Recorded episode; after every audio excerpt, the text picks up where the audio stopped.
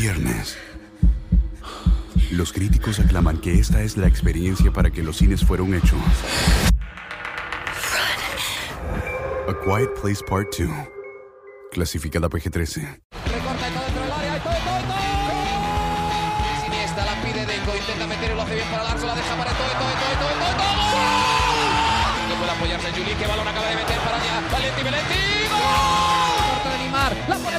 Andrés. Andrés la juega. ¡Qué golazo! ¡Qué gol! Sí, un regate. Mira el segundo disparo. El rechace tiene que llegar.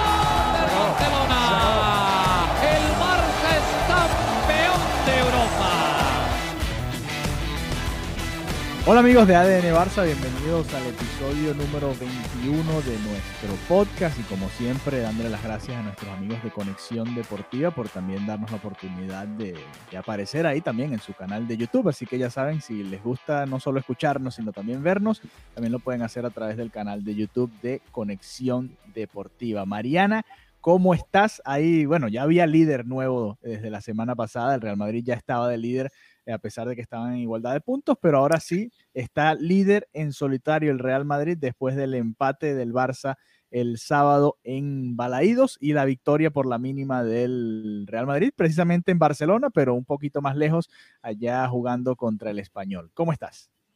Hola Alejandro, ¿cómo estás? Bien, eh, como lo acabas de decir, el Real Madrid acaba de ganarle al español por la mínima y bueno, al español se le complica muchísimo el, el, panorama para mantenerse en primera división y se va, se va posicionando, ¿no? El Real Madrid hacia, hacia quedarse con, con el título, uh -huh. viendo, viendo el desempeño y, y, lo conversábamos fuera del micrófono, que la verdad fue un partido bastante cerrado, sí. no, no parecía un partido entre un equipo que está a primera tabla y el que está al final, o sea, en primer lugar contra el que está en, en la última parte de la tabla, un partido bastante cerrado, muchas veces le pasa también eso al español, que no juega mal, pero termina perdiendo.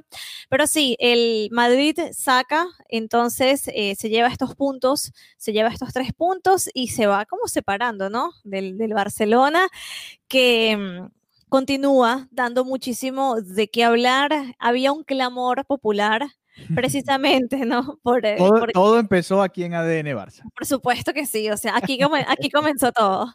Ese clamor popular de la, masía, de, de, la cantera, de la Masía, de Ricky Puch, de Ansu Fati, se habló muchísimo uh -huh. y finalmente ayer tuvimos como la respuesta a eso que fue precisamente la titularidad de estos dos jugadores y lógicamente fue algo muy, muy positivo para el equipo tenerlos a ellos. Sin embargo, no fue suficiente. Entonces, quiero también conocer un poco cuál fue tu perspectiva después del juego, porque mm, para mí ayer votaron la liga.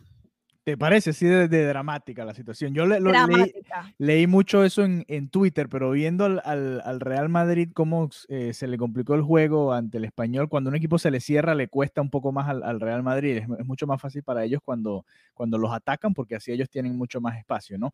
Eh, yo no lo daría por cerrado todavía, yo creo que, que, que todavía hay, hay, chance, ¿no? Es cuestión de un tropiezo, sigue siendo cuestión de un tropiezo. Eh, a ver, en, ese sentido la situación no ha cambiado del todo, sino eh, dependemos de una derrota del Real Madrid ahora en, lugar de nada más un empate, que era, era más o menos el, escenario que, en el que estábamos antes.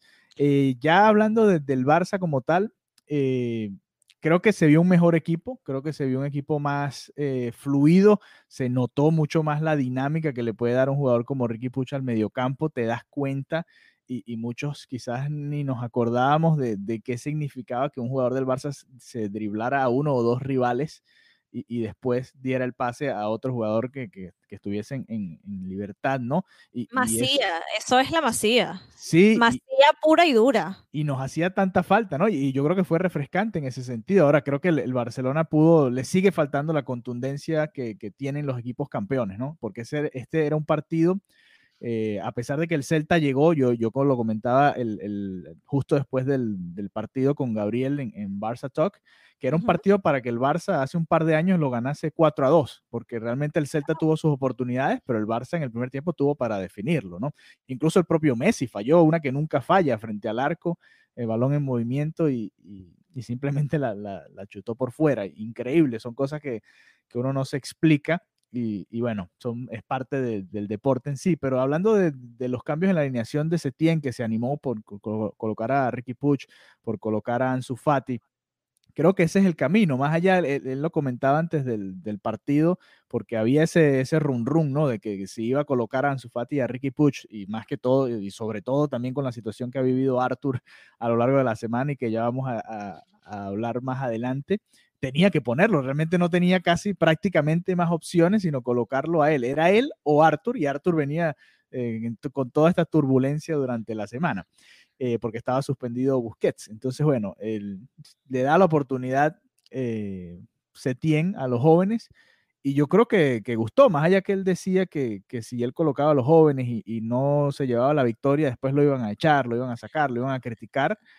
Eh, yo no estoy del todo molesto porque él haya puesto los jóvenes, simplemente creo que al final el Barcelona le faltó contundencia le faltó saber cerrar el partido y mi crítica para Setién no sería en todo caso la alineación inicial, sino que al momento de los cambios creo que no hubo realmente, no cambió nada. Cuando tú cambias, cuando tú haces un cambio, tú esperas que, se note la mano del entrenador, ¿no? A ver, ah, bueno, ok, viene esta variante, a ver cómo va a cambiar la dinámica del equipo y simplemente al final no, no sucedió. Ojo que, que obviamente el, la fanaticada y sobre todo en redes sociales es muy resultadista y si Iago Aspas no mete ese gol de tiro libre y el Barça gana 2-1, quizás no se hubiese hablado tanto, no se hubiese criticado tanto al, Barça de, ese tiempo, porque yo creo que si, si comparas con los otros partidos, este partido ante el, ante el Celta realmente no fue de los peores desde que se reanudó la temporada. Yo incluso todos los demás partidos que el Barça ha ganado, o, incluso el propio empate 0 a 0 con el Sevilla. Creo que el Barcelona jugó mejor hoy que en cada uno de esos otros. Hoy no, ante el Celta de Vigo el, sábado en la mañana nuestra, tarde de ustedes. Eh, creo que incluso se vio una mejor versión del Barça como equipo en sí que, que, en, el resto de los partidos. No sé qué, cómo lo ves tú. A ver, tienes un punto muy importante que la gente suele ser muy resultadista y en eso tienes razón, pero también es que se está buscando unos resultados para alcanzar un título y eso sucede, ¿no? Eso sucede, como lo, como lo comentábamos, oye, no había eh, tanta diferencia entre el Real Madrid y el español, pero el que es mejor gana. Fíjate, si sea por ese, ese momento donde pudo ser superior, lo aprovecha. Entonces, por algo tienes al Real Madrid ganando la noche de hoy. Entonces, igual pasa, ¿no? Eh, que vemos a un Barcelona que tú dices, bueno, pero no fue un mal partido.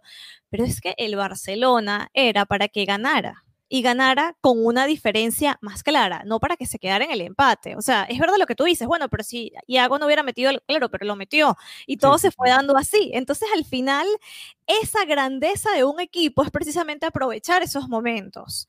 Y eso es lo que un equipo como el Barça debería tener, esa supremacía, porque por algo es un equipo con el palmarés que tiene, en especial en esta competición, en la liga.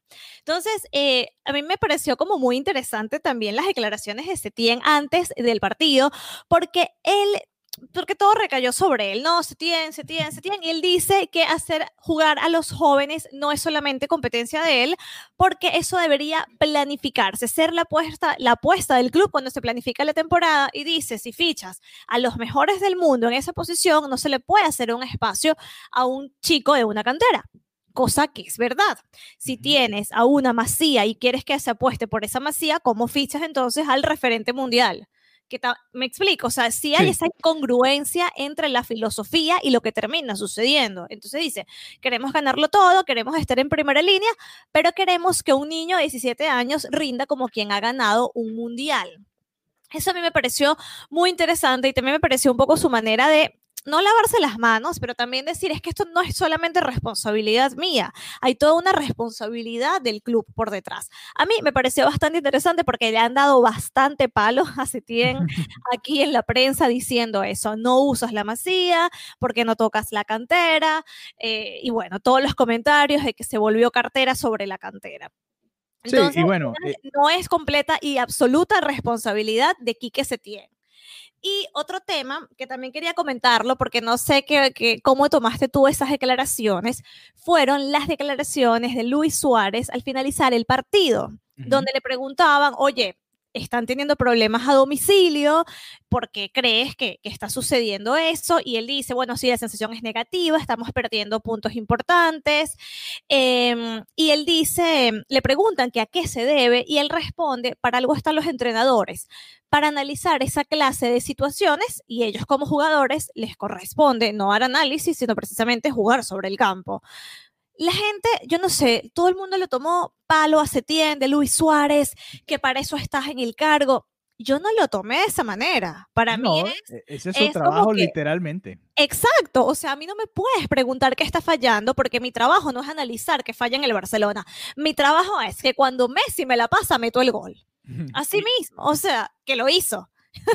que lo hizo. Entonces, la gente, para eso está aquí. Que, todo el circo que se montó por esa declaración, que si la pones en una cita y la descontextualizas, obviamente es un titular maravilloso porque vas a tener el clic asegurado.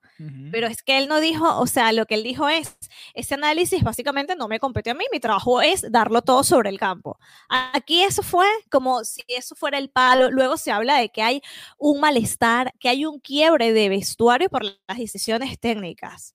Esto, claro, lo apuntan fuentes cercanas al club, ya más allá o por encima de esa declaración, dicen que se los pesos pesados, que sabemos quiénes son, Suárez y Messi, cuestionaron a Setién en el vestuario por las decisiones que tomó. Bueno. Eh Entonces, se habla de un quiebre de vestuario. Y, no te extrañe que, que, termine sucediendo, y sobre todo después de, esta situación con Arthur, la manera en que se ha llevado todo esto, eh, no debe ser fácil estar en el vestuario y que un compañero de, profesión que ha estado ya, ya años contigo lo, lo, traten de esa manera, ¿no? Además, como consecuencia de una mala, mal manejo realmente de la directiva, porque todo esto que está sucediendo, todo esto que está sucediendo con, con Arthur es, es, precisamente consecuencia de eso. Hablando de las declaraciones de Suárez, yo estoy contigo, yo creo que simplemente el, eh, eh, exactamente ese es el trabajo de Setién, ¿no? no tiene por qué haber nada extraño en las declaraciones de Suárez. Suárez no jugó su mejor partido contra el Z, pero hizo dos goles y al final a él le pagan para, para eso, para que haga goles y, un partido para un delantero con dos goles, así juegue muy mal, son dos goles y, ese es su trabajo y punto. Eh, pero revisando un poco la actuación del Barça fuera de casa, eh, ahí es donde se está escapando el título. Fíjate que el Barcelona en el Camp Nou nada más eh, pinchó entre comillas ante el Real Madrid, que ese es un partido que realmente puedes ganar o perder o empatar y realmente no, no se cuenta como una pinchada así como con los otros rivales. Eh, pero fuera de casa el Barcelona tiene seis victorias, cinco empates y cinco derrotas, incluyendo los, últimos dos encuentros que han sido fuera del Camp Nou, empate a cero en, el Sánchez Pizjuán y empate a cero en Balaidos. Entonces, ¿qué pasa? No, yo no sé un dato importante, un dato importante, que la temporada pasada fue mejor a domicilio. Sumó, 30, o sea, le fue mejor, logró precisamente... Fue mejor eh, fuera que en casa. Exacto, o sea, y que, gracias a esos puntos fue que pudo ganar. Entonces, tú dices, ¿qué está pasando? O sea, porque ahora eres tan débil fuera que cualquiera te complica, cualquiera te empata, cualquiera te, o sea, te asfixia hasta último momento. Sí, yo creo que es bueno, eso viene desde el comienzo de la temporada con, con Valverde. Se, se, perdieron partidos contra el Granada, contra el Levante, eh, se empató con el español, eh, uno al final, hacia el final del juego. O sea, realmente hubo, hubo momentos en los que tú decías, no puede ser que al Barcelona le esté pasando esto, eh, así sea fuera de casa, eso no, eso no tiene nada que ver, simplemente el, nivel no ha estado del equipo como tal, y tú misma lo viviste en el Camp Nou, incluso el Barcelona ganando era pitado porque realmente no era el nivel que la gente quería ver del Fútbol Club Barcelona. Yo creo que ahí es donde está el problema, más allá de, que, bueno, obviamente se ha notado la diferencia dentro del Camp Nou y fuera del Camp Nou, aunque los partidos en el Camp Nou, eh, desde que se reanudó la temporada, tampoco han sido brillantes. Contra el Leganés fue, fue realmente parejo y simplemente ganaron por, por oficio. Contra el Bilbao lo mismo, Rakitic termina agarrando un, rebote y termina haciendo el gol. O sea, realmente le ha costado al Barça terminar de, de, jugar mejor. Y por eso te hablaba de, que me gustó más lo que vi en este partido del Celta, más allá del resultado. Y más allá de que quizás los goles vinieron de, manera también de, medio de carambola, porque uno fue un tiro libre que se la ingenió Messi y el otro fue otra asistencia de Messi y Suárez utilizó su cuerpo y termina metiendo el gol. Realmente eh, no, no fueron ninguna de las dos una jugada colectiva. Todavía seguimos esperando el primer gol del Barça con estas, con las características, con el ADN Barça, ¿verdad? Todavía no, no ha llegado ese gol y, creo que es parte en problema, el problema del funcionamiento, pero sí me gustó más lo que vi. Incluso también eh, Rakitic sustituyendo a Busquets, creo que no se notó la, falta de Busquets en ese sentido, más allá de que Rakitic comete el, error del que termina en el primer gol del Celta, en el gol del empate de, Smolov. Eh, fue un error de Rakitic, eso hay que anotarlo, pero si, si ves el partido completo, eh, puedes decir que es lo contrario a Suárez, ¿no? Quizás Rakitic jugó un muy buen partido o un partido decente, pero comete un error que termina en gol. En cambio, Suárez no jugó un gran partido, pero, anotó dos goles. Entonces, eh, ¿quién jugó mejor? Bueno, es cuestión de, dejarlo ahí para el debate de la gente, ¿no? en todo caso, el, el Barça parece que le, siguen pasando esas cosas, ¿no? Que, le crecen hasta los enanos en el circo. Eh, que el partido que está ganando viene y te hace un gol de tiro libre y por poco no lo pierden al final porque Ter Stegen, mm. eh, bueno, Nolito falla el gol. Nolito falla el gol, pero Ter Stegen tuvo, tuvo varias también eh, durante el partido. y por cierto, esa es otra de las noticias. Le hicieron gol al Barcelona. Tenían ya cinco partidos consecutivos, creo que sin, sin recibir gol el Barça. Y bueno, por fin termina de, de romperse esa seguidilla y, bueno, se notaron las falencias defensivas en, cierta forma también. Para mí fue una mejoría, sí, por lo que comentas, pero es una mejoría insuficiente. Por eso te digo, con este panorama es que no, no lo veo. No veo que ganen la liga. Sí, ok, sí, mejoraron, sí, tienes razón. Todo lo que has argumentado está perfecto, pero con esa mejoría gana la liga.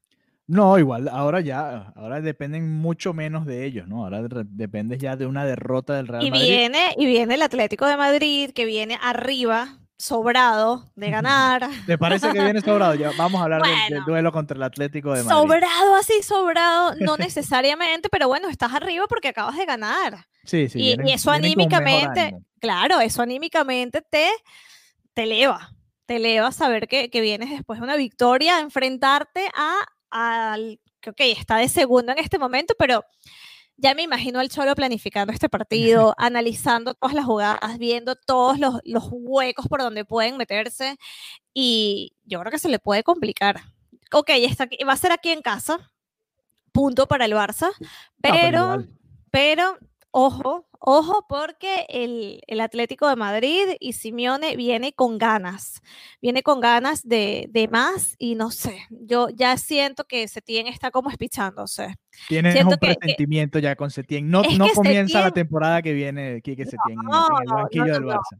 Yo pienso que no, yo pienso que no. Ya me comienzo a mojar y a inventar, pero yo creo que no. O sea, eh, Pero no, no, no, te extraña, a ver, si él se desinfla, si el equipo se desinfla y termina a 5, 6, 7 puntos del Real Madrid esta liga, y después queda eliminado contra el Napoli en Champions, no, no te extrañe que simplemente salgan de él. No funcionó, tuvo tiempo para trabajar y, bueno, no, no funcionó y ya, pues. Y, que sí. Y, vendrá el que viene y tendrá tiempo para armar su equipo para la temporada. Que ya Xavi, ya Xavi volvió a decir que bueno, que en enero tocaron la puerta y él no estaba listo, pero que es su sueño. Él va ahí, tú sabes. Sí, Cada vez que puede... él va a ser, así como Piqué va a ser el presidente del Barça algún día, Xavi va a ser el entrenador del Barça. Exacto, pero él quiere que ese día esté como más cerca que, que lejos porque no, no, no pierde la oportunidad. Estas fueron las declaraciones que dio esta misma semana.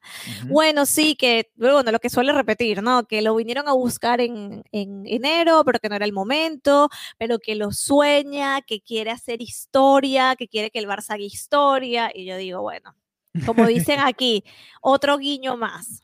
Para mí que Setién se está espichando. Lo siento, lo siento súper espichado.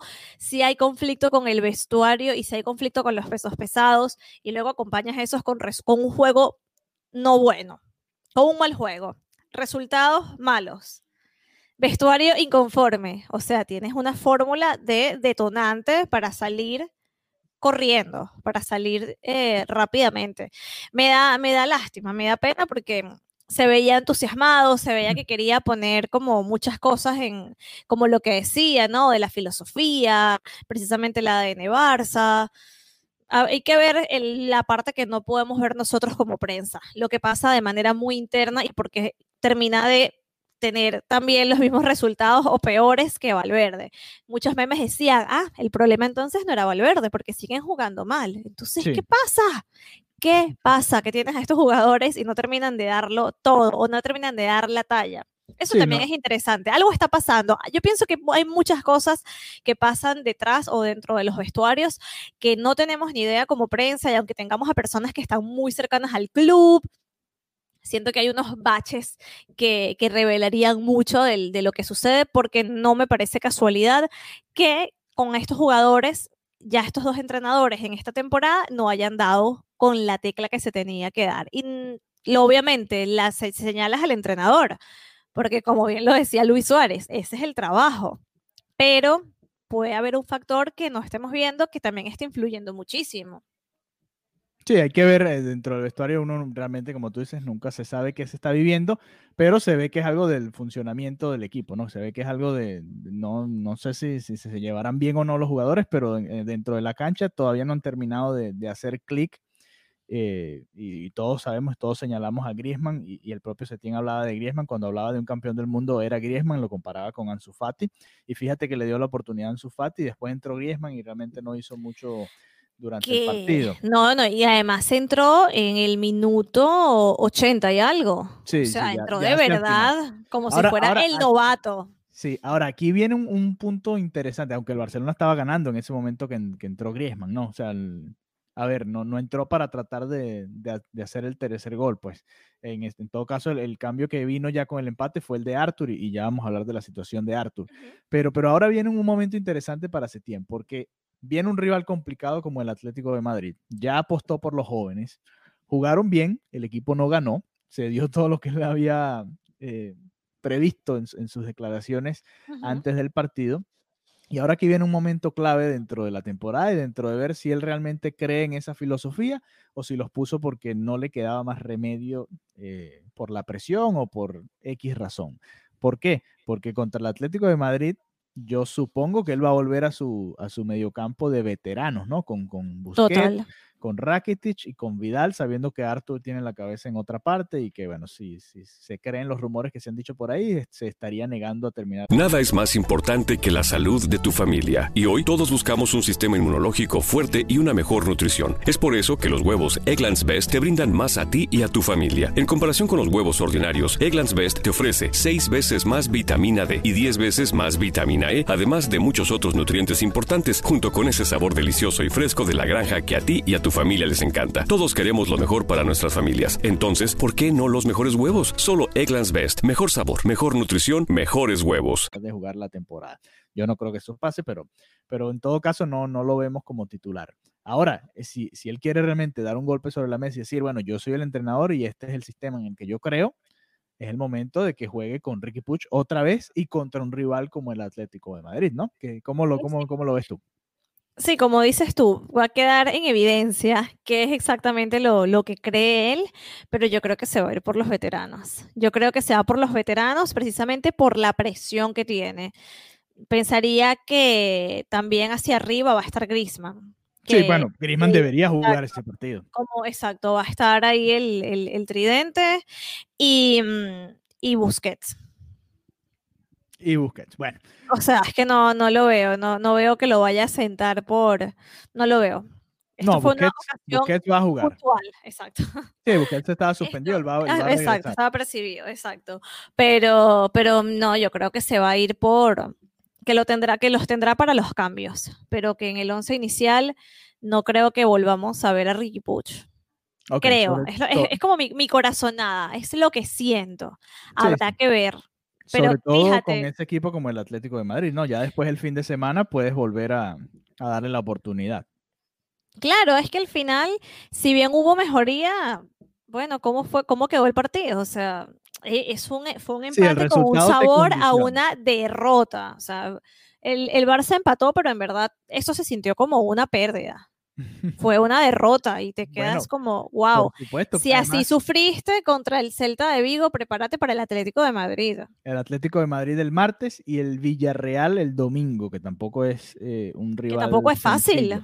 No es un rival sencillo para nada el, Villarreal y además le toca de visitante al Barça. Y lo hablábamos antes de que se reanudara el, el fútbol, ¿no? En la liga.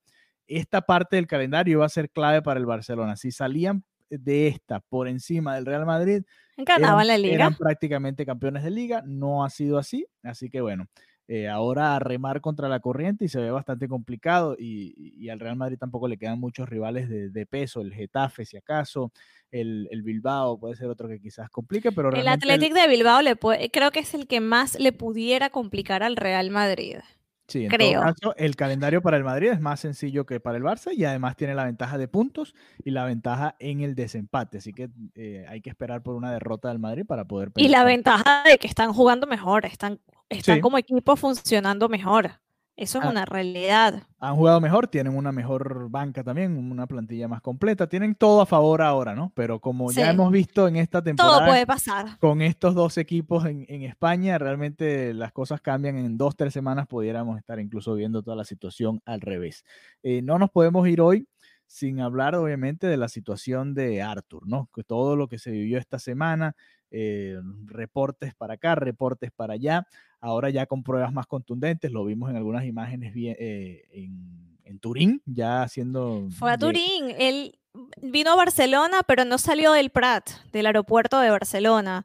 Simplemente hizo, hizo un cambio a un vuelo privado directamente para hacer el reconocimiento médico en la ciudad de Turín y ya en la noche, o sea, hoy domingo en la noche, ya volvió a Barcelona, ya está nuevamente aquí en Barcelona. Y, va a entrenar este lunes con, el equipo normal y ya estará en, la preparación para el juego contra el Atlético de Madrid. te eh, quería preguntar, ¿cómo te sientes al respecto? Porque ha dolido mucho, ¿no? Luego salían titulares, salían portadas que hablaban de las expectativas de los culés con Arthur. Se hablaba de que estaba destinado a hacer algo grande en el club y bueno, también es joven, tenía tenía el camino por delante, ¿no? Sí, sí, lo tiene todavía. Ojalá. Pero dentro del eh, club, por lo visto, por lo visto, no. No, no, le quedan, a ver, estamos grabando esto el 28, tienen hasta el 31 de junio para terminar de, finiquitar el, cambio, si no, eh, se quedará en el Barcelona. Pero en todo caso, el, sí, de hecho yo lo comentaba aquí en, ADN Barça, creo que muchos lo veíamos como, no iba a ser el próximo Xavi, pero tenía ciertas cositas que tú decías, oye, el manejo de balón de, este joven realmente te, lleva a pensar que puede ser el mediocampista del futuro del Barça, el que guía al equipo, eh, sobre todo con, lo bien que mueve el balón, con lo bien que protege el balón, con, lo bien que, le, saca el balón desde atrás. Creo que era, tenía todas las características para triunfar en el Barcelona, eh, pero también hay que ser eh, conscientes de que Arthur todavía no había explotado, ¿no? O sea, todavía nunca llegamos a ver esa superestrella en Arthur. De hecho, Creo que el, momento que, con el que yo me quedo fue ese clásico en el Bernabéu cuando él tuvo el gol del, del 0-1 en un mano a mano con Courtois y termina eh, eh, chutando por encima del arco.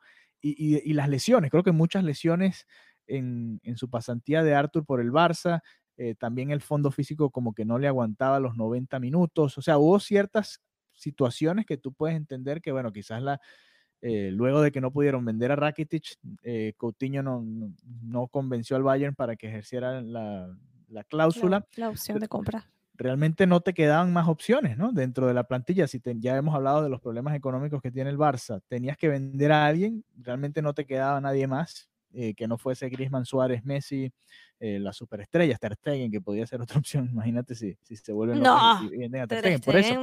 Entonces no, no había realmente nadie más que llamara tanto la atención, sonó por ahí Semedo, sonó por ahí un Titi, pero realmente ninguno de ellos iba a valer tanto como, como Arthur. Obviamente nos duele que, el, que sea un cambio, ¿no? Que ni siquiera sea solo, solo venderlo por dinero. Vamos a traer un jugador como Pjanic, que ok, eh, eh, probablemente vaya a aportar a la, plantilla de alguna manera, pero que también ya están en los últimos años. Y que la edad del Barça, la edad del Barça, atención, atención, que eso se siente. Entonces no es que estás trayendo a Dybala, que, que, tampoco es que le hace falta al Barça, pero digamos, una figura más joven que tú puedes decir...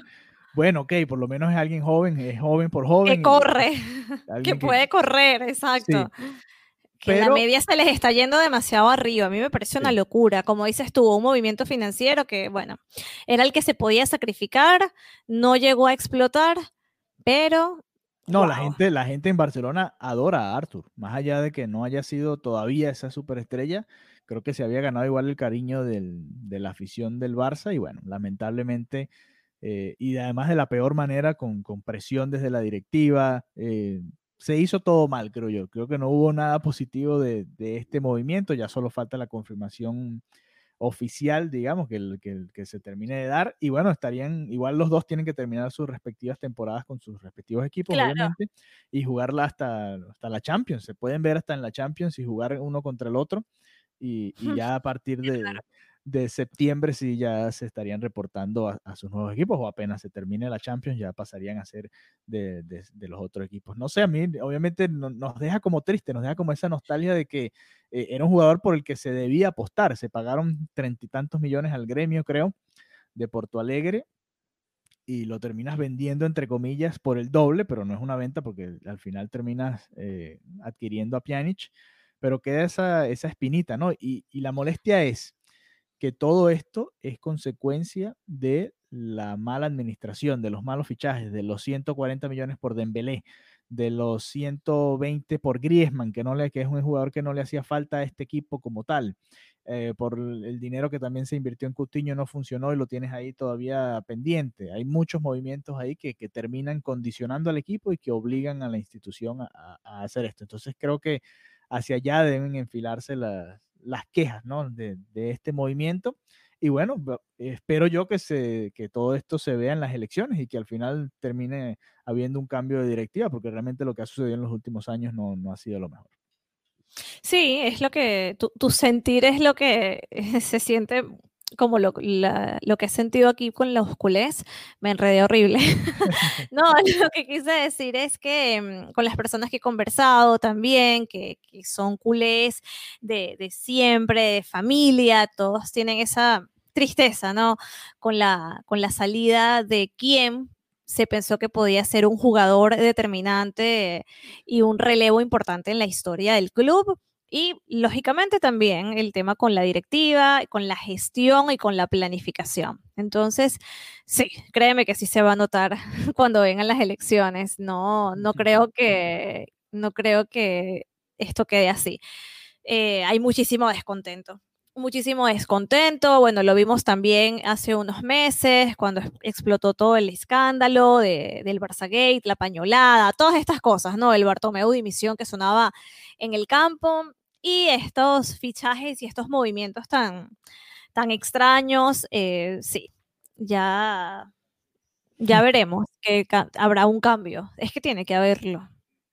Eh, Yo creo que ya no, es opcional, ¿no? Ojalá lo haya. A mí lo que me preocupa es ya para el último año de, de Bartomeu que, que, él va a hacer un fichaje. o sea, es que puede ser peor aún. La gente no, y, muchos... el, de salida. El de salida, sí, porque él, está muy empeñado en, traer a, Neymar, en traer a, cualquier cantidad de jugadores, al propio Lautaro Martínez. O sea, se han, se han barajado opciones que todas y cada una de ellas significan un gasto para el Barcelona, menos que que haya un trueque, pero una de las figuras que supuestamente iba a estar involucrada en este trueque era precisamente Arthur. ¿Te acuerdas que hace unos meses se hablaba de, que podía ser parte de un paquete? Pero el titular era Arthur Intocable. Arthur Intocable. Cuando comenzamos a hablar sobre esto, los titulares eran que el Barcelona decía Arthur Intocable, a Arthur no ni lo miren, Arthur es el futuro. Y aquí estamos, post cuarentena, hablando de esto, que ya, fue, ya estuvo en Turín, acaba de aterrizar. Sí, se vio obligado el Barcelona y se vio obligado el propio Artur a, bueno, negocia con la Juventus o, bueno, después veremos qué haces tú con tu tiempo allá en, Turín. Pero bueno, en todo caso, le quedan seis jornadas a la liga. Vamos a repasar rápidamente los partidos que le quedan al Barça y al Real Madrid, así podemos darnos una idea de, cuál va a ser el panorama. Eh, los rivales del Barça son Atlético de Madrid, Villarreal, Español, Valladolid, eh, a la vez, y me falta uno por aquí, ya te voy a decir cuál es el otro, se me escapó, ya me chance mientras busco rápidamente, Osasuna, Osasuna y a la vez van a ser los últimos dos rivales del Barça, mientras que el Real Madrid tiene al Getafe, al Bilbao, así que estos dos, así como hablamos del Barcelona, que tenía una, una parte difícil del calendario, estos dos partidos que le vienen al Madrid en teoría son los más complicados. Getafe, que está en plena lucha por puestos europeos, y el Athletic de Bilbao, que bueno, ya vimos cómo, cómo le ha complicado el año a ambos equipos, ¿no? Tanto sí, sí, al Madrid como al, como al Barcelona. Después de eso vendría a la vez Granada, Villarreal, que podría ser otro rival que, puede ser complicado, y cerraría ya con, con el Leganés. Así que bueno, esas son las seis jornadas que le quedan a ambos equipos en la Liga Española. Obviamente el Real Madrid ahora con, todas las de ganar, tiene todas las condiciones en teoría para, llevarse la liga, pero bueno, ya sabemos que ha sido un poco cambiante ¿no? con, estos dos equipos la situación en España. Sí, todavía cualquier cosa puede pasar. Igual mantengo mi posición de que el Barcelona votó la liga este fin de semana. Ok. puede, puede, ojo, ojo, que puedo puedo estar equivocada, como, o sea, el, fútbol es así, no podemos dar nada por sentado, pero yo viendo lo que sucedió este sábado, no, no tengo buenas sensaciones. No quedan buenas sensaciones para Mariana Guzmán. Ustedes pueden dejarnos sus comentarios a través de todas nuestras redes sociales, arroba ADN Barcelona 2, a la cuenta de Mariana también, arroba Marianita Guzmán, tanto en Twitter como en Instagram. Ahí nos pueden dejar sus mensajes. La mía es arroba Alejandro 32 Y bueno, el martes a prepararnos para un partidazo. Más allá de la situación en la liga, eh, podemos por fin disfrutar del fútbol y el martes es uno de esos partidos que, estábamos esperando, ¿no? Barcelona contra Atlético de Madrid. Qué despecho, Qué despecho no estar ahí, pero, pero por ahí vendrán buenas noticias. No puedo decir más. por ahí vienen buenas noticias, hay que, hay que esperar que pase el tiempo que tiene que pasar, pero pronto vendrán cosas mejores. Amén, amén. Pronto Para aquellos que añoramos volver al campo. ya lo dijiste todo, no dijiste nada, pero lo dijiste todo ahí Con, eso que dijiste, Mariana. Pero bueno, hasta, hasta aquí llegamos con esta edición número 21 de ADN Barça. Muchas gracias por acompañarnos y bueno, nos reencontramos pronto nuevamente para ver cómo, cómo sigue la situación eh, después de lo que suceda en esta semana. Ya tendremos respuestas sobre Arthur, veremos qué pasó en los dos partidos complicados ante el Atlético de Madrid y el Villarreal y si cambió en algo la situación de la liga y la situación interna que se vive en el Barcelona. Hasta la próxima. Adeu.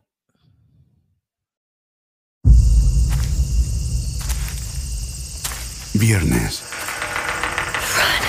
Los críticos aclaman que A Quiet Place Part 2 es la experiencia para que los cines fueron hechos. A Quiet Place Part 2, clasificada PG-13. Te preocupas por la salud de tu familia y hoy un sistema inmunológico fuerte y una mejor nutrición son más importantes que nunca. Es por eso que los huevos Egglands Best te brindan más a ti y a tu familia. En comparación con los huevos ordinarios, Egglands Best te ofrece 6 veces más vitamina D y 10 veces más vitamina E, además de muchos otros nutrientes importantes, junto con ese delicioso sabor fresco de granja que a ti y tu familia les encanta. No son tiempos ordinarios, entonces, ¿por qué darle a tu familia huevos ordinarios? Solo Egglands Best. Mejor sabor, mejor nutrición, mejores huevos.